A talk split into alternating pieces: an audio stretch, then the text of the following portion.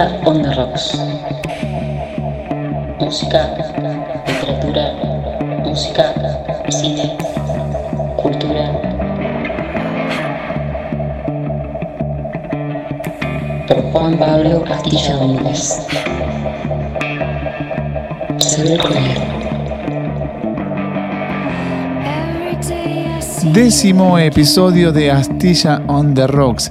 Me pongo la 10 para salir a jugar este décimo episodio. Bueno, no sé si tanto. La verdad que muchas veces el deporte y la música se cruzan, a veces con resultados favorables y otras tantas veces con resultados adversos. De todos modos, no es el eje temático de este episodio, el décimo en cuestión, reitero. Mi nombre es Juan Pablo Domínguez, les agradezco por haber llegado a esta instancia. 10 episodios no son poco, lo cual significa que no fue un pasatiempo y listo, sino que esto va para largo, o veremos por lo menos.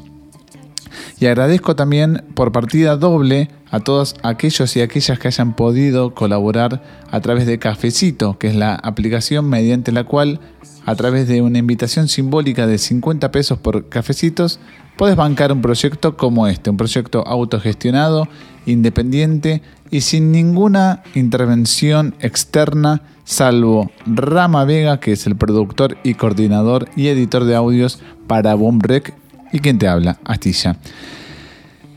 La verdad que hasta el episodio número 9 hice como un reconto de lo que fueron mis inicios en la música y estuvo bien porque ustedes se engancharon, yo también me enganché pero también hay que pasar a otra instancia porque hacerlo tan cronológicamente a veces tiene sus desventajas. Por ejemplo, ¿cuál? Y olvidarte de algo.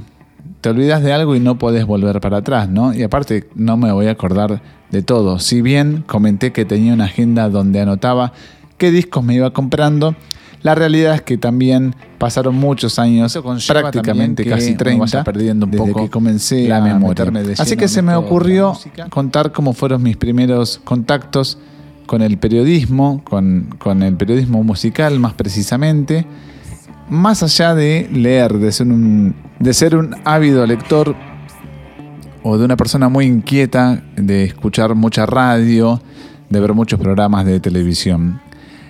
Mi acercamiento con el periodismo se da básicamente de la mano con mi descubrimiento y mi, afán por la música rock. Y de un modo muy amateur, es decir, en mi propia casa.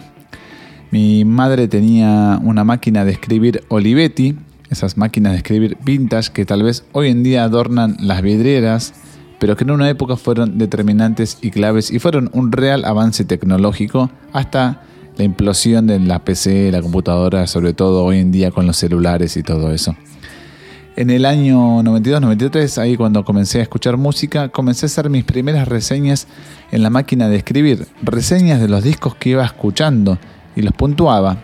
Estaba emulando a aquellos periodistas que marcaron mi camino. Básicamente para aquel entonces leía revistas importadas, europeas, en su gran mayoría, y algunas de distribución y producción local, de Argentina al menos estoy hablando. Entonces ambas estaban escritas en castellano, todavía no me habían llegado esas primeras revistas en inglés, esas revistas inglesas que tan, tanto marcaron mi camino musical, tanto como el gusto musical como la forma tal vez de escribir o por lo menos así intento que, sea. Eh, me vi muy influenciado por esos primeros redactores de, la Kerrang que, que, habían logrado su versión española, asimismo la, revista Metal Hammer, la revista Madhouse acá en Argentina. Así que para mí fue como algo innato, decir, me gusta este disco, voy a reseñarlo, voy a ver qué sale. Ponía una hojita, empezaba a tipear y me estoy imaginando a mí mismo ahí tipeando, pensando en las palabras y tratando de no equivocarme, de poner bien las comas, los acentos, sobre todo porque en las máquinas de escribir no tenías posibilidad de volver para atrás, tenías que usar un liquid paper o enmendar ese error manualmente. Y era nada más que un tesoro propio, un, juego para mí mismo que, que después con el poco paso, hace breve paso del tiempo, mejor dicho, año 95, creo por ahí, 96, 95 me gusta pensar a mí, creo que la, la proliferación de estos primeros, o los, los, primeros indicios, mejor dicho, de lo que terminó siendo Internet, que había unos portales que no me acuerdo ahora cómo se llamaban, que fueron como una especie de primeros blogs.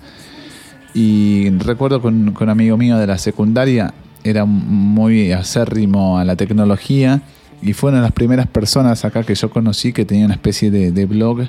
Entonces dije, che, quiero comentar y, hacer cosas de música. Y reseñaba discos ahí. Y cierta gente me leía porque había interacción, pero bueno, yo no tenía eh, la computadora en casa y tenía que ir a hacerlo a otro lugar. Bueno, como, como todo muy amateur, pero con, mucho amor. Em, y emulando nuevamente a estos eh, redactores que, que marcaron el camino. Entonces, si yo iba a un recital, por ejemplo, volví a casa y no sé si el mismo día o al día siguiente ya hacía la reseña en la máquina de, escribir. Y eso quedó como archivo propio. En algún lado está, encontré alguna de esas hojas, me falta encontrar otras tantas. Y es difícil ahora elegir un tema para musicalizar y redondear todo esto. Pero bueno, lo tengo pensado, por supuesto, que es este, Nightcrawler, un tema perteneciente al disco Painkiller de Judas Priest. Y elijo este disco particularmente porque mm, Judas es una banda que comencé escuchando eh, cuando ya estaba separada la banda, año 93, ponele.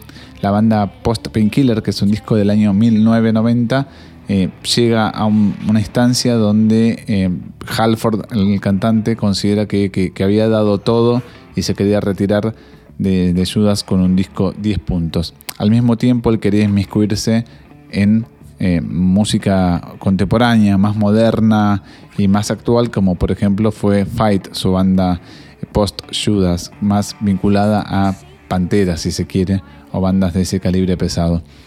Entonces, al haber comenzado con, con Judas, eh, por lo menos desde mi caso, a escuchar Judas con el grupo separados, como que no estaba tan de moda y conseguir material era difícil.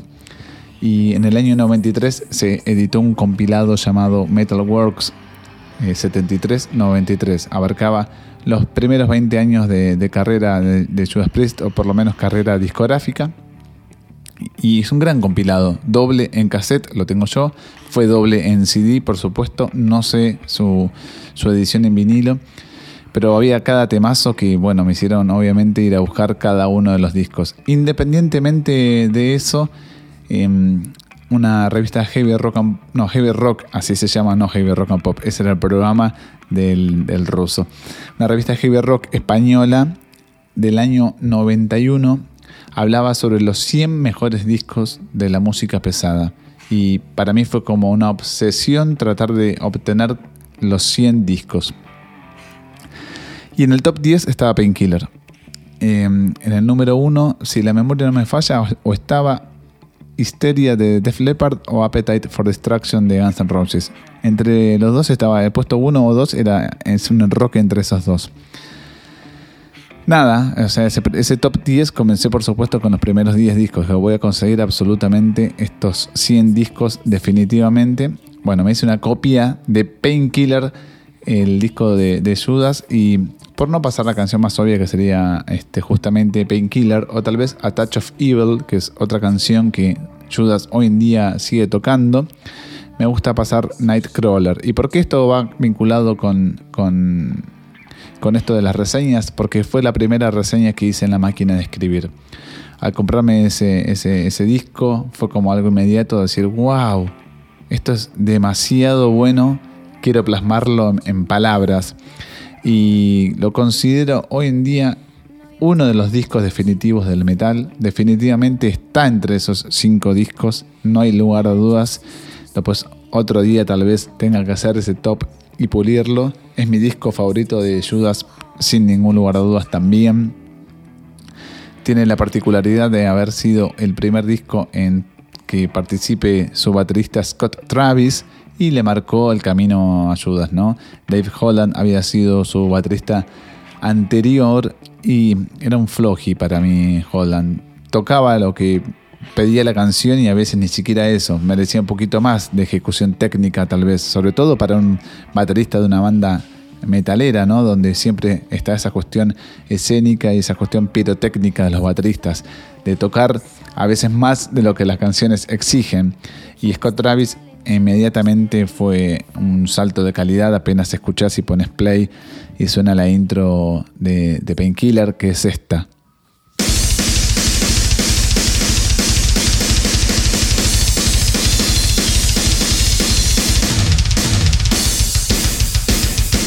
Claro, escuchás esta, esta intro de batería y demole las paredes, ¿no? O sea, demoliendo hoteles, bueno, esto es demoliendo paredes, literalmente.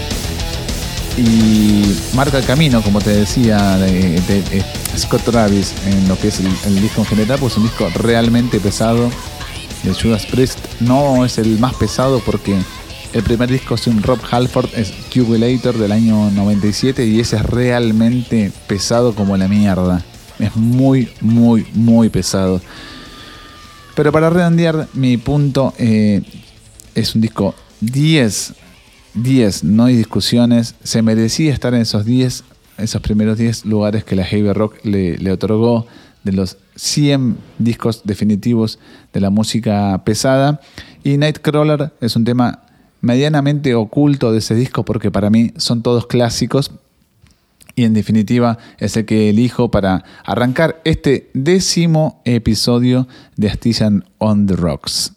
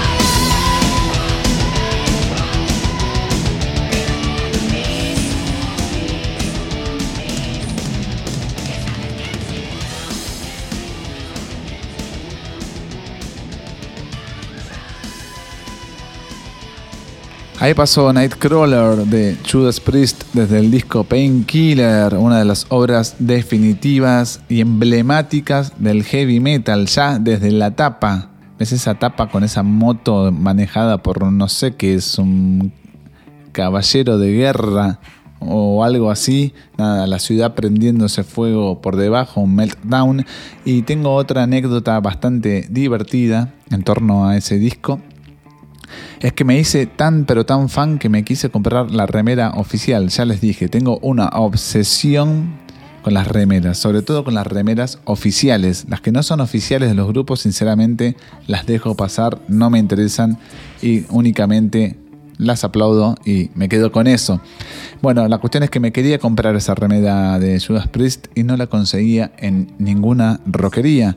Claro, ¿Cómo le va a conseguir en el año 93, 94? Ya llevaba cuatro años separados. Las remeras se conseguían tal vez en el año 90, 91 a lo sumo. Pero finalmente sí, la conseguí en una disquería de, de Flores, del barrio de Flores. Rock Soldier se llama la disquería, se llamaba en aquel entonces.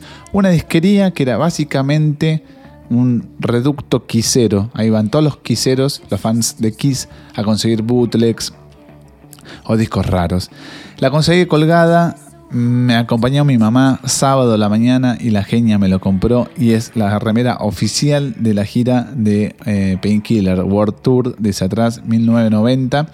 ¿Y por qué se menciona esto? Porque adelante está únicamente la moto y dice Judas Priest y atrás tiene estampado únicamente la, la ciudad derritiéndose. Se viste la tapa ya sabes de qué hablo, y dice World Tour 1990 con la tipografía de, que dice Painkiller también. Y esa gira que hizo Judas Priest en el año 1990 llevó como teloneros a Pantera. Fueron la primera gran banda que llevó a Pantera de acto soporte, también a Annihilator, que es una banda canadiense de, de thrash metal. Pero lo más rutilante para mí es que Judas Priest, entre comillas, descubrió o le dio la plataforma y el lugar a, Pantera diciéndole te llevamos de soporte. Así que qué gira, ¿no? Por un lado Judas Priest 1990 con Painkiller y por el otro em, Pantera con Cowboys from Hell también del año 90 y Annihilator de Canadá con Alice in Hell que es un discazo clásico del metal más maligno. Así que ese diría que es el puntapié inicial para mi, gran pasión que es el periodismo musical, pero no fue el único. Años después, año 95 o 94, también muy, muy cercano a esa época, muy poco tiempo después, pero en definitiva después, de vacaciones con mis viejos en San Bernardo, sintonizamos una FM llamada FM Cielo. No sé si alguno fue a, San Bernardo o a la costa atlántica en aquel entonces, en los 90 había una FM llamada Cielo. Y era una básica, era básicamente es una FM de los 90, ¿no? Que eran eclécticas, que incluían mucho humor por momentos y eh, poco énfasis musical. La música era como muy pasatista a veces. La cuestión es que a la tarde tenía un programa El Pato Galván. Lo tienen el Pato Galván, el de Atorrantes a Atorrar, el conductor de Atorrantes, bueno, es un periodista, locutor, presumo yo también, que actualmente debe estar en Radio Rivadavia. Y si no es así, estuvo mucho tiempo en Radio Rivadavia, hizo tele. Y en los noventas, eh, además de hacer eh, colaboraciones en programas periodísticos, de, creo que eran deportivos, si la memoria no me falla, en la costa él tuvo un programa a la tarde en FM Cielo. Era un programa diario. Y un día así sintonizado, estábamos en la, casa que habíamos alquilado para estar de, vacaciones. Pato Galván dice al aire que ofrece el espacio a los oyentes para que quienes tuvieran la voluntad y la inquietud vayan a realizar un programa en vivo al aire junto a él. Es decir, te daba la oportunidad de llevar una idea y de desarrollarla al aire con él como co-conductor. Algo así sumamente improvisado. Y así como lo escuché, les dije a mis viejos, llévenme por favor a la radio donde esté. Y tenía justamente sede en San Bernardo, la FM Cielo. Así que así fue, mientras eh, guardábamos un par de cosas, yo guardé un par de discos, ya tenía pensado que tenía que ir a hacer un programa ahí, nunca había hecho un programa en mi vida, se podrán imaginar, y era más que un programa, era como una especie de spot, si se quieren, o vaya a saber. Él daba el espacio gratuito para que quien quisiera hacer un programa al aire lo hiciera, listo, ese día, y había que ir ese mismo día. Y había un cupo, por supuesto, creo que eran las primeras cuatro personas o algo así. Se imaginarán, primero me da ansiedad, de que vayamos por fuera de la radio, entre que armamos todo, entre que viajamos y que iba escuchando, se iban sumando participantes diciendo, hola, ¿cómo está Pato? Quiero hacer un programa de, no sé, tal cosa, de bebidas, no sé, no me acuerdo. Y hablaban ahí con el Pato, el Pato se la remaba, pasaban un par de temas y los despachaba. Era un entretenimiento, más que nada. Pero bueno, llegué justo a tiempo, me abrieron las puertas de la radio de par en par me presento con el pato Galván, me dice, hola, ¿qué haces? Me ve chiquitito, por supuesto. Y me dice, ¿de qué querés hablar? Y yo le dije, de heavy metal. Y el programa quiero que se llame Luchando por el Metal, el fragmento del programa. Así que le llevé discos de Megadeth, recuerdo, le llevé un montón de, de, cosas que son a veces muy complicadas de pasar en las radios FM por una cuestión de sonoridad. Y yo creo que también un poco lo discriminan. Así que el pato y el musicalizador ambos me dijeron, mira, vamos a hacer lo siguiente, reformulemos lo que querés pasar, la música, está todo bien. Ah, yo había llevado por supuesto B8 para que suene luchando por el metal. Me dijo, mira, esta es la discoteca de la radio, elegí discos de acá, que es lo que máximo que podemos pasar así de heavy. Y nada, en base a esto musicalizamos tu, tu spot al aire. Me puse a revisar los discos, no hay nada más lindo que te digan revisar los discos, así que me puse como un loco. Y nada, lo, que, lo, más rockero y más pesado que había era Bark at the Moon de Ozzy y Get a Grip de, de Aerosmith. Así que separé esos dos discos, los llevé al aire e improvisé. Me puse a improvisar un programa de metal al aire segund, eh, segundiado, claro, por, por el Pato y una locutora que también no recuerdo el nombre, pero que también estaba en el programa de Pato eh, Galván. Así que me la remaron infinitamente porque me puse a tirar nerdeadas musicales a las 3 de la tarde, 4 de la tarde, en plena costa atlántica bonaerense. Así que para mí fue un momento de gloria. Ir y decir, mira, quiero pasar Barcat de Moon. Y sonó Barcat de Moon a las 3 de la tarde por, por un adolescente molesto que estaba empecinado y con el metal entre ceja y ceja.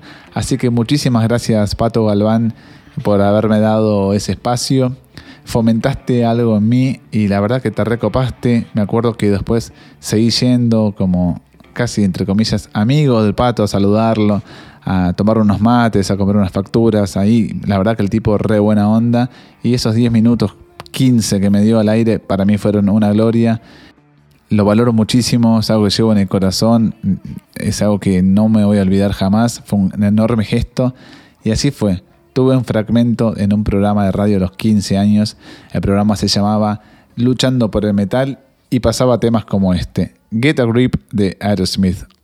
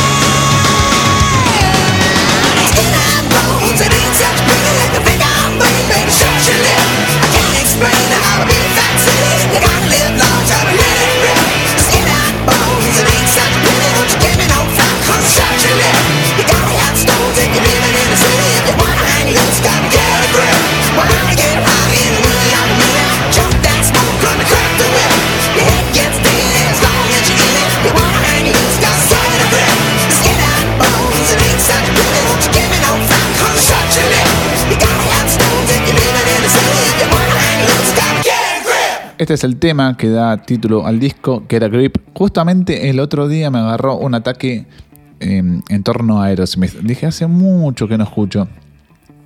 Porque sobre todo las veces que escucho Aerosmith, escucho los discos de los 70s, ¿verdad?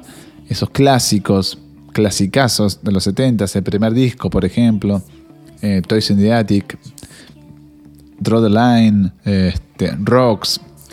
Así que me puse a escuchar más que nada me puse a ver videoclips de, esa época de Aerosmith, unos grandes videoclips, por supuesto. Eh, tanto el de Amazing, Crying, Living on the Edge, bueno, todos. La verdad que, es una bandaza y que también acá vino la Argentina eh, por esa época.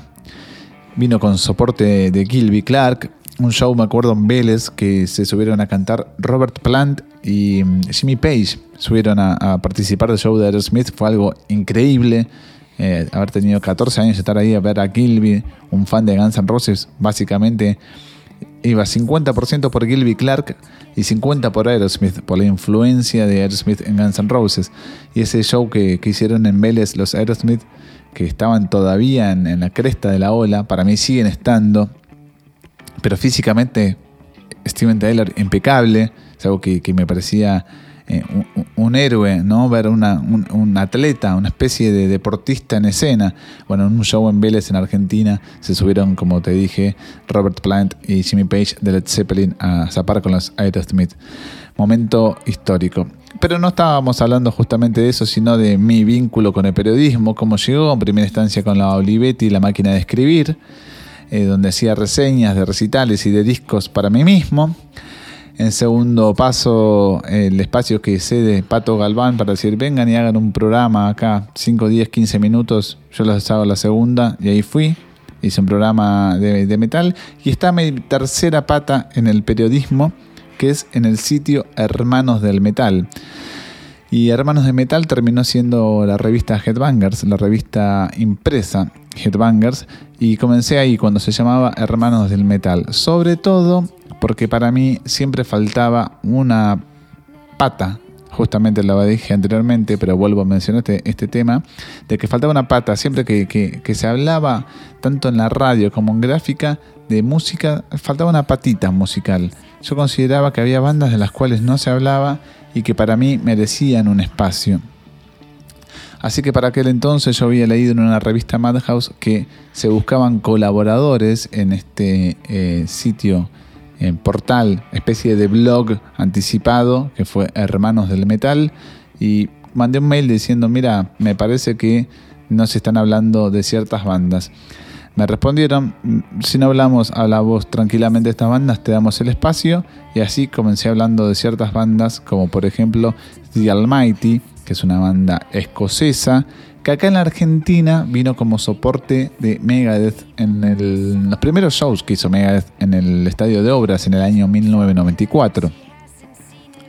The Almighty es una banda que comenzó en los 80s y que tuvo su pico de popularidad en los 90s con un disco llamado Power Tripping primero y luego con Crank, que es el disco que vinieron a presentar al país. Para mí siempre fue una banda bastante menospreciada por la prensa en general, no en el Reino Unido, de donde son eh, oriundos ellos, sino acá en Argentina. Fue como, ah, mira, aquel grupo que eh, fue telonero de Megadeth y a lo sumo eso que encima los escupieron, que fue un asco, pero presenciar eso fue un dolor. O sea, primero fue una asquerosidad, fue algo nauseabundo. Y segundo, a pesar de mi edad, decir, ¿cómo puede estar acá este, la gente escupiendo esto, eh, menospreciando a un artista que está tocando para nosotros, ¿no? Y de eso se trata siempre, de, de, valorar a quien tenés delante. Bueno, la pasaron muy mal acá como acto telonero de los Mega, los, este, los Almighty pero a base de pura garra, puro sentimiento y puro ir para el frente, se llevaron aplausos porque no quedaron otra. La verdad que dieron todo, sonaron todo. Y fue como ese, ese atisbo que dejaron, ¿no? Fue como algo, eso, aquello mínimo que hicieron. Y para mí no es una banda que hizo únicamente eso.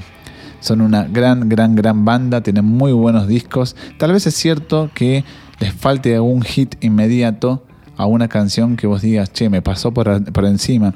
Los discos están bien balanceados, Algunas veces se van un poco de mambo, sobre todo en el disco de 1993 que te mencioné anteriormente, Power Tripping, pero en el disco Crank que sacaron tan solo un año después, en el año 1994, ponen las cosas en su lugar. Es uno de mis discos de cabecera, Crank. Sin embargo, no quiero pasar ese tema, quiero pasar un tema llamado Addiction. Addiction es el tema que abre el disco Power Tripping tercer disco, si la memoria no me falla, de los Almighty, o cuarto, debe ser, incluyendo un disco en vivo. Y esto es The Almighty Addiction.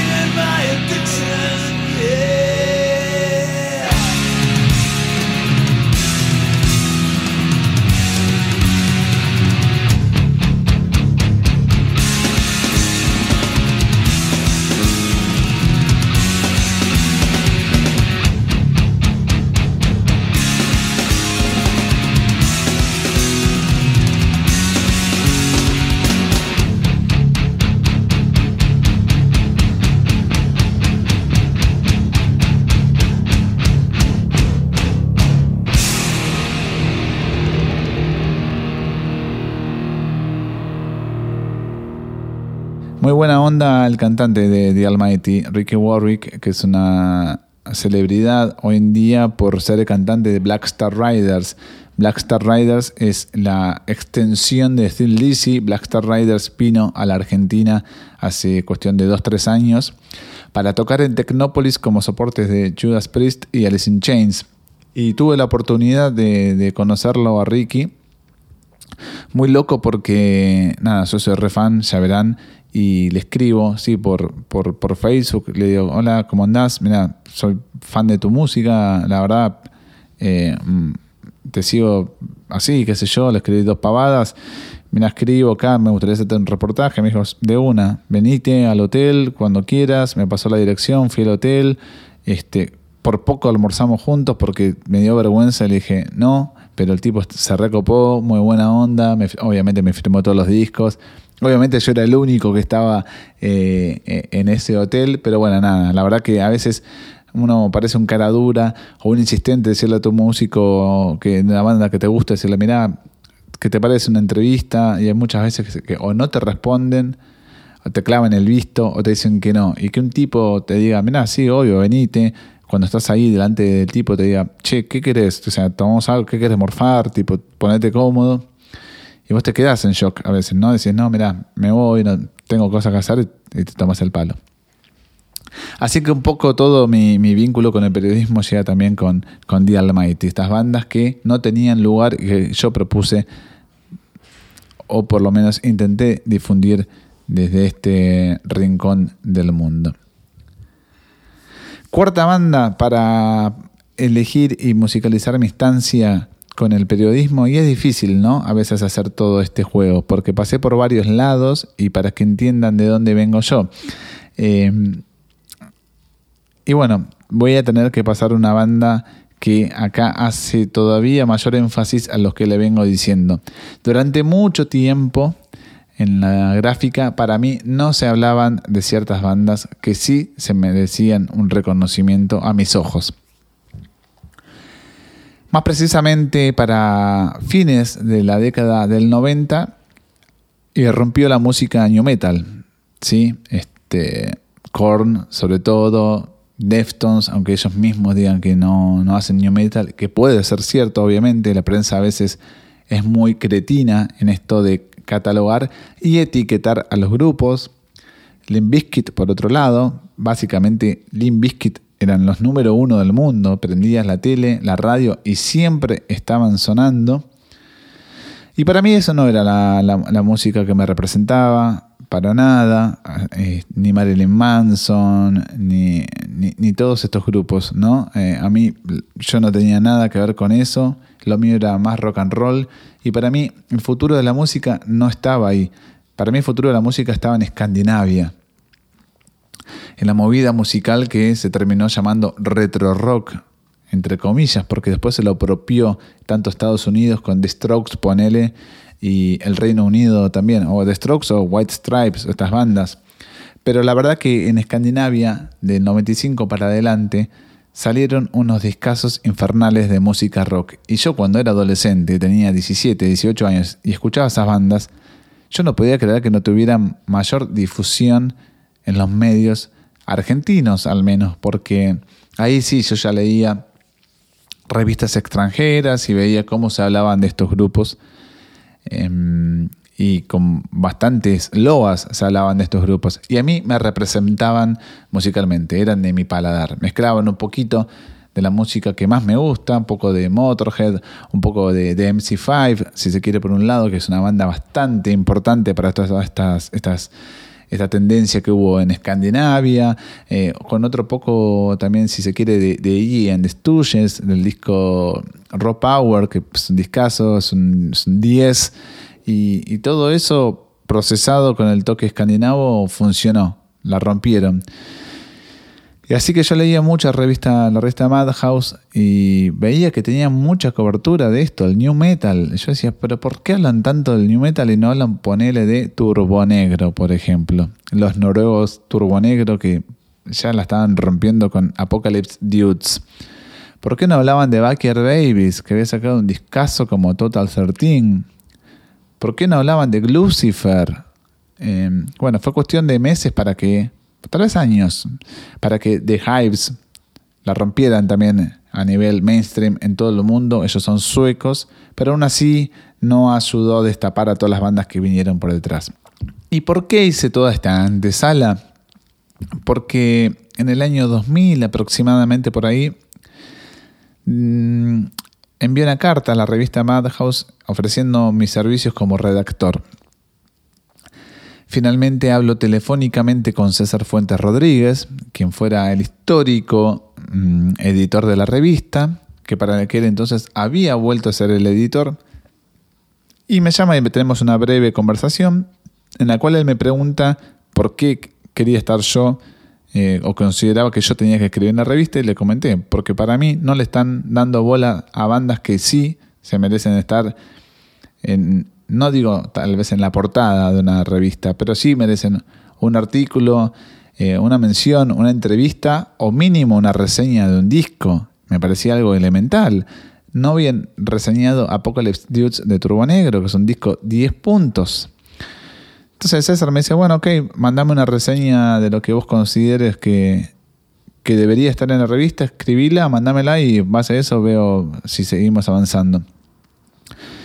Y le mandé la reseña de un disco que había sacado Ginger, que es el cantante y guitarrista, además del compositor de los Wild Hearts.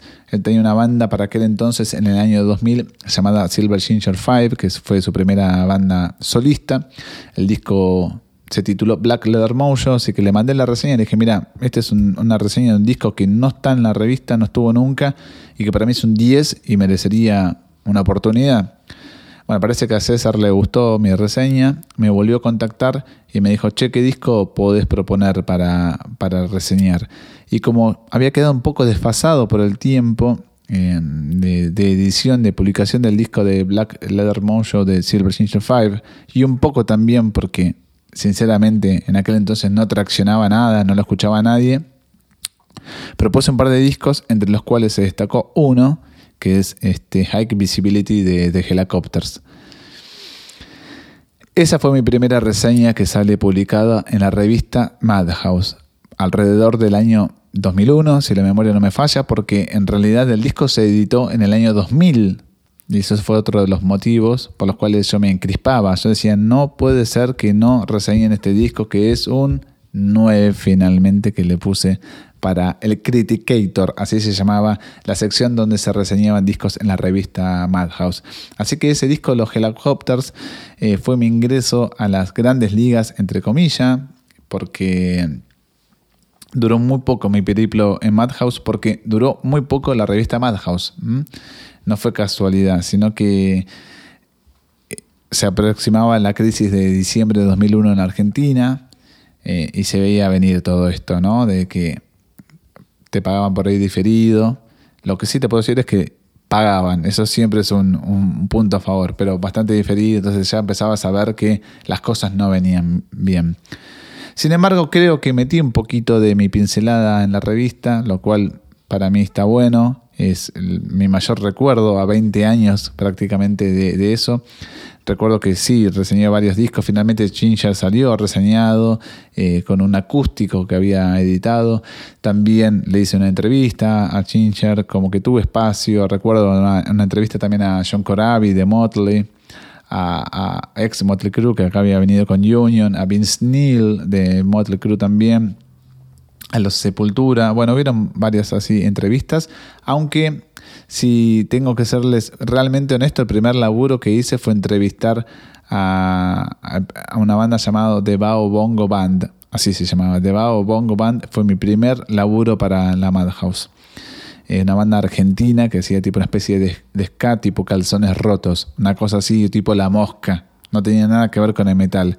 Pero me fui hasta Almagro, me mandaron a hacer una entrevista con ellos, la hice la entrevista, transcribí todo, salió publicada y al toque me dijeron reseñar un disco. Y para mí reseñar un disco en la revista Madhouse era entrar ahí sí a las grandes ligas, era como, che, te están dando una responsabilidad, sos uno de estos periodistas que probablemente ejerza opinión en la gente, influyan en la opinión de la gente más que nada, en el gusto. Y para mí fue gratificante con el tiempo encontrarme con mucha gente que a pesar de mi muy corto plazo eh, y periplo en la revista, supo identificar y supo influenciarse por ese gusto musical que yo trataba de permeabilizar ahí. Y, por ejemplo, mi amigo Nicanor Loretti, mi gran amigo Nick Loretti, él se hizo fana de Backyard Babies luego de leer una reseña mía donde le puse 10 a Making Enemies is Good. Así que nada, sirvió de algo, me gusta pensar de ese modo, que sirvió y que colaboró. Así que al ser The Helicopters la primera banda que reseñé para el Criticator de Madhouse, acaba Helicopters con Baby Borderline. La verdad que este disco de Helicopters es una bomba. Es el segundo tema del disco. Lo tengo en LP, que es un detalle medio boludo contar que lo tengo en vinilo, que a veces parece como el IVA adicional a cada, a cada disco. Pero lo cierto es que la anécdota es muy divertida porque una vez fui a ver a, a Satan Dealers una banda argentina, espero que la conozcan. Ya pasaré temas de Satan Dealers. La cuestión es que Adrián, el cantante Adrián Auteda, se colgó de unas luces mientras estaban tocando y las luces se dieron y él se cayó encima del bombo de batería. Rompió una batería, básicamente. Claro, cuando termina de romper eso, hay que juntar guita para arreglarla. Adrián, durante la semana posterior a este recital, me llamó a mi casa, me dice, mira, tengo que vender unos discos para pagar la batería para que no pase mucho tiempo. ¿Te interesan algunos de los vinilos que tengo? Le dije, a ver, ¿qué tenés? Y bueno, entre esos vinilos tenía High Visibility de, de, de Helicopters, lo pegué, así que todavía lo tengo ese disco desde aquel momento. Es un disco 10 puntos, a pesar de que yo le puse 9 para la Madhouse, porque algunas veces los periodistas tenemos que ser imparciales, y así debe ser siempre en realidad.